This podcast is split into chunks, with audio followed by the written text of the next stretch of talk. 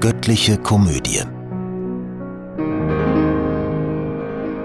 Von Dante Alighieri. Heute gelesen von Peter Laupenmühlen. Paradies. 19. Gesang. Mit offenen Flügeln bot das schöne Bild sich vor mir dar, das Glück erfüllt die frohen in sich verbundenen Seelen zeichneten, und jede funkelte wie ein Rubin darin ein Sonnenstrahl so feurig glühte, dass mir der Widerschein ins Auge traf. Und was ich jetzt so zu berichten habe, ist mündlich nie und schriftlich nie erzählt, noch in Gedanken je ersonnen worden.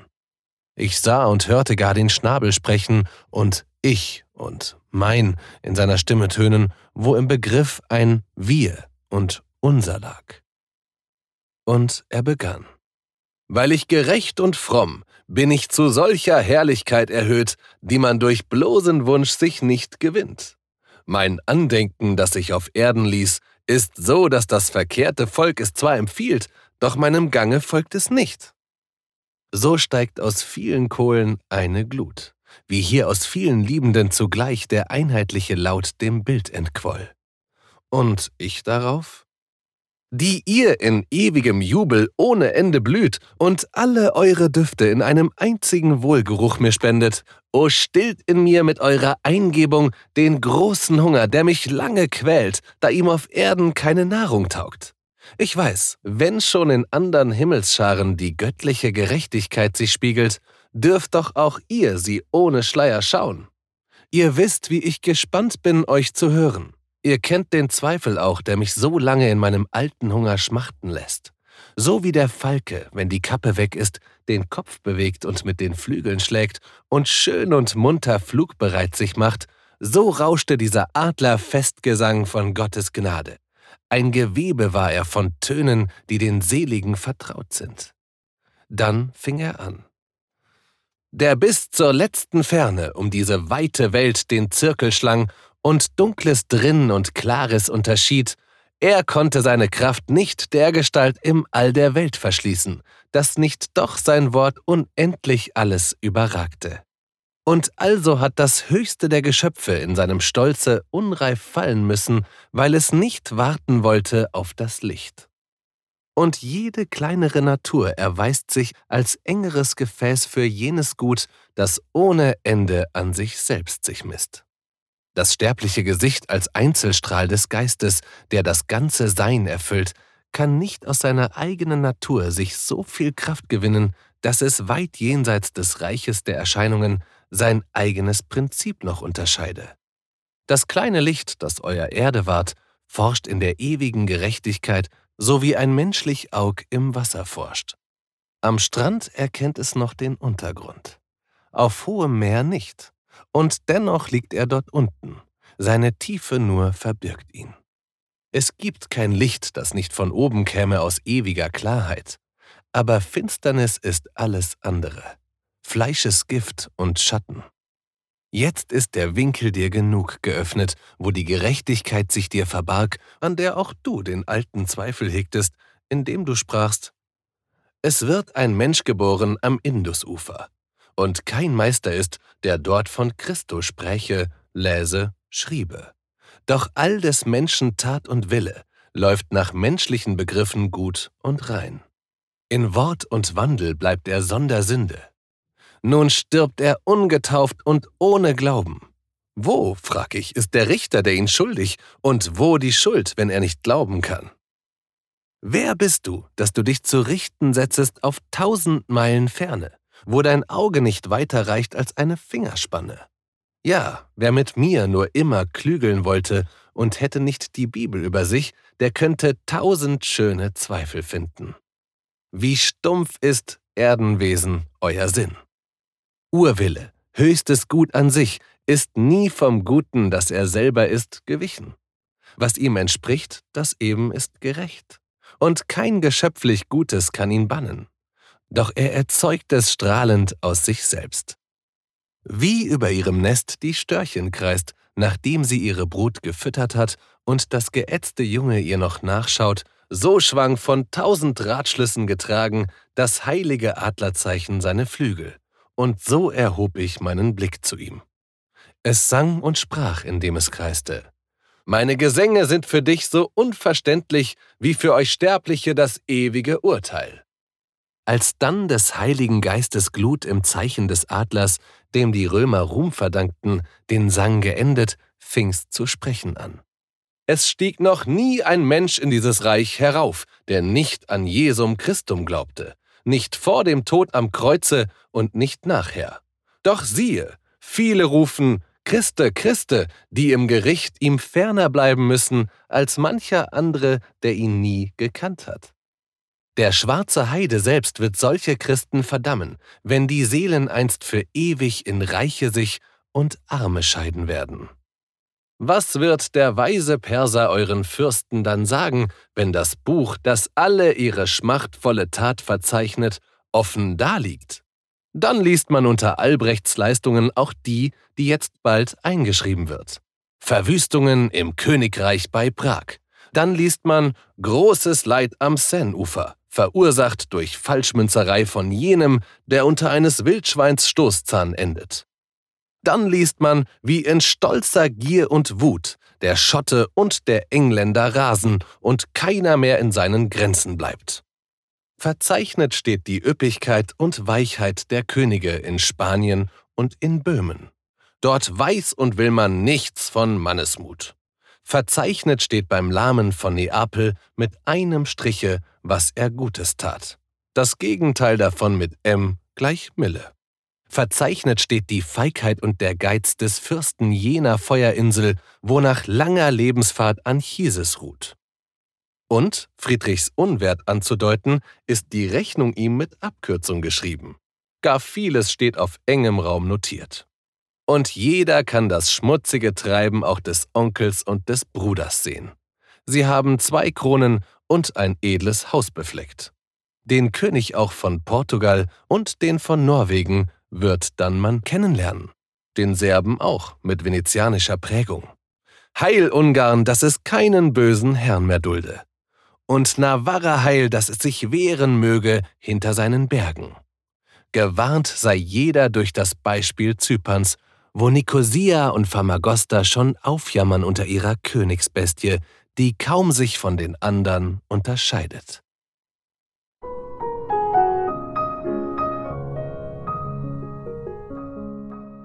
Zwanzigster Gesang Wenn die Erhellerin der ganzen Welt von unserer Hemisphäre niedersteigt, bis überall bei uns der Tag schwindet. Macht sich der Himmel, der von ihr nur glänzte, mit einem Male wieder sichtbar, durch von ihr allein bestrahlte viele Sterne. An diesen Wandel musste ich denken, als das Wappenbild der Welt und ihrer Fürsten sein heilig scharfes Wort verstummen ließ. Denn jetzt, viel heller noch, begannen alle jenen lebendigen Sternenlichter ihre Gesänge. Ach, zu fein für mein Gedächtnis. In Lächeln eingehüllte Liebesglut, wie fühlte ich in jenen Flötentönen das Atmen deiner heiligen Gedanken? Als dann die köstlich leuchtenden Juwelen des sechsten Wandelsternes Prachtgeschmeide den Engelsglockenklang beendet hatten hört ich ein Rauschen wie von einem Bach, der silberklar von quellenreichem Gipfel über die Felsen sich ins Tal ergießt. Und wie am Hals der Laute erst der Ton sich richtig formt und wie die Luft beim Austritt aus der Schalmei Gestalt fürs Ohr gewinnt, so stieg nun frei und ungehemmt dies Rauschen des Adlers in ihm auf und durch den Hals empor, als ob's durch eine Kehle dränge und wandelte zur Stimme sich und trat aus seinem Schnabel in Gestalt von Worten, wie ich im Herzen sie vernahm, und schrieb. Der Teil an mir, mit dem der irdische Adler die Sonne anschaut und erträgt, so sprach es, will jetzt genau von dir betrachtet werden. Denn von den Lichtern, draus ich mich gestalte, sind die, so mir im Haupt als Auge funkeln, die höchsten in der ganzen Stufenfolge.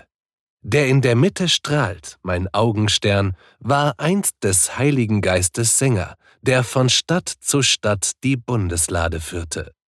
Jetzt erst erkennt er seines Sanges Wert, soweit er ihm aus eigenem Können kam, am Lohn, der ihm im gleichen Werte wird. Am Augenlid bezeichnet durch fünf Lichter, das meinem Schnabel nächste war, der Kaiser, Helfer der Witwe, die den Sohn verlor. Jetzt erst erkennt er, welchen Schmerz es kostet, kein Christ zu sein, da beides er erfuhr, das selige Leben hier, das andere dort. Der nächste dann im obern Augenbogen, von dem ich spreche, ist der König, der durch wahre Reue seinen Tod verschob. Jetzt erst erkennt er, dass das ewige Urteil sich nicht verändert, wenn durch würdige Bitte auf morgen unser Heute sich vertagt. Der Nächste, um dem Hirten Platz zu machen, in guter Absicht, doch mit schlimmer Wirkung, ergab den Staat und mich und sich, den Griechen. Jetzt erst erkennt er, wie die üble Folge von seiner guten Tat ihm doch nicht schadet, wenn gleich die Welt dabei in Stücke geht. Und auf des Augenbogens Senkung siehst du den Wilhelm, den das ganze Land beweint, das über Karls und Friedrichs Leben jammert. Jetzt erst erkennt er, wie der Himmel liebreich den guten Herrscher hegt, und freudestrahlend erweist es sich auf seinem Angesicht. Wer glaubte wohl in eurer Welt des Irrtums, dass der Trojaner Ripheus hier im Bogen das fünfte von den heiligen Lichtern ist?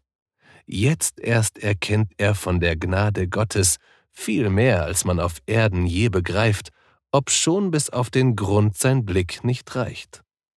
Wie in die Lüfte sich die Lerche hebt und mit Gesang beginnt und dann gesättigt im höchsten Wohllaut ihres Trillers schweigt so still beglückt erschien das Adlerbild, vom ewigen Wohlgefallen ausgeprägt, dem jeglich Ding, so wie es ist, gedeiht. Mein Zweifel schien zwar klar aus mir hervor, wie unterlegte Farbe hinter Glas, und konnte doch sich schweigend nicht gedulden, und trieb mit seinem Schwergewicht die Frage mir auf die Lippen, was sind das für Dinge? Worauf ich rings ein freudiges Blitzen sah. Mit glühenderem Blicke gab sodann das heilige Adlerzeichen mir die Antwort, um mich in Staunen nicht gespannt zu lassen. Ich sehe, dass du diese Dinge glaubst, wie ich sie sage, nicht weil du sie einsiehst, so dass sie zwar geglaubt sind, aber dunkel. Dir geht's wie einem, der dem Wortlaut nach die Sache richtig lernt, jedoch ihr Wesen nicht sehen kann, wenn's ihm kein anderer zeigt. Des Himmels Fügung lässt sich bändigen durch heiße Liebe und lebendige Hoffnung, wodurch der Mensch den Willen Gottes zwingt. Doch nicht wie sich zwei Krieger überwältigen, nur weil er will, wird Gottes Will besiegt, und so besiegt siegt er durch seine Güte. Die erste und die fünfte Seele machen dich staunen, die am Augenlide mir im Reich der Engel farbig prangen dürfen. Sie starben nicht als Heiden, wie du meinst. Nein, fest im Glauben an des Heilands Leiden. Als künftig glaubten sie's und als vollbracht. Die eine Seele aus der Hölle, wo es keine Reue gibt, zurück ins Fleisch gekehrt, empfing den Lohn lebendiger Hoffnung.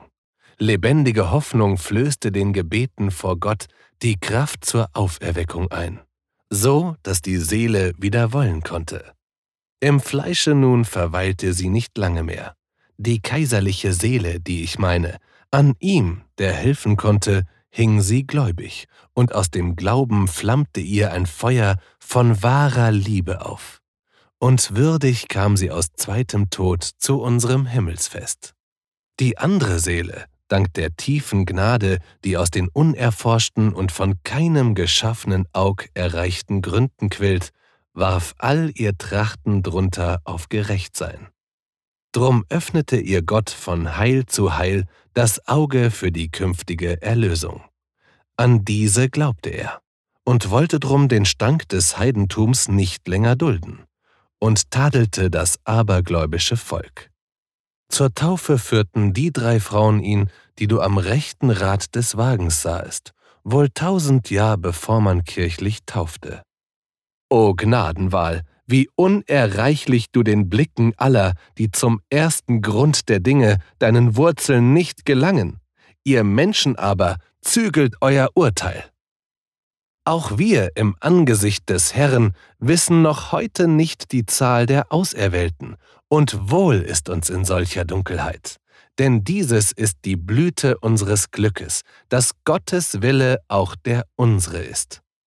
So wurde von dem göttlichen Gebilde zur Klärung meines schwachen Auges mir wohltätig milde Arznei gereicht. Und wie den guten Sänger, seitenrührend der gute Zitterspieler so begleitet, dass noch gefälliger das Lied erklingt. So sehe ich jetzt noch in Erinnerung, wie zu dem Text der beiden seligen Lichter, als wär's ein einig Blinzeln von zwei Augen, je nach den Worten winkten mit den Flämmchen.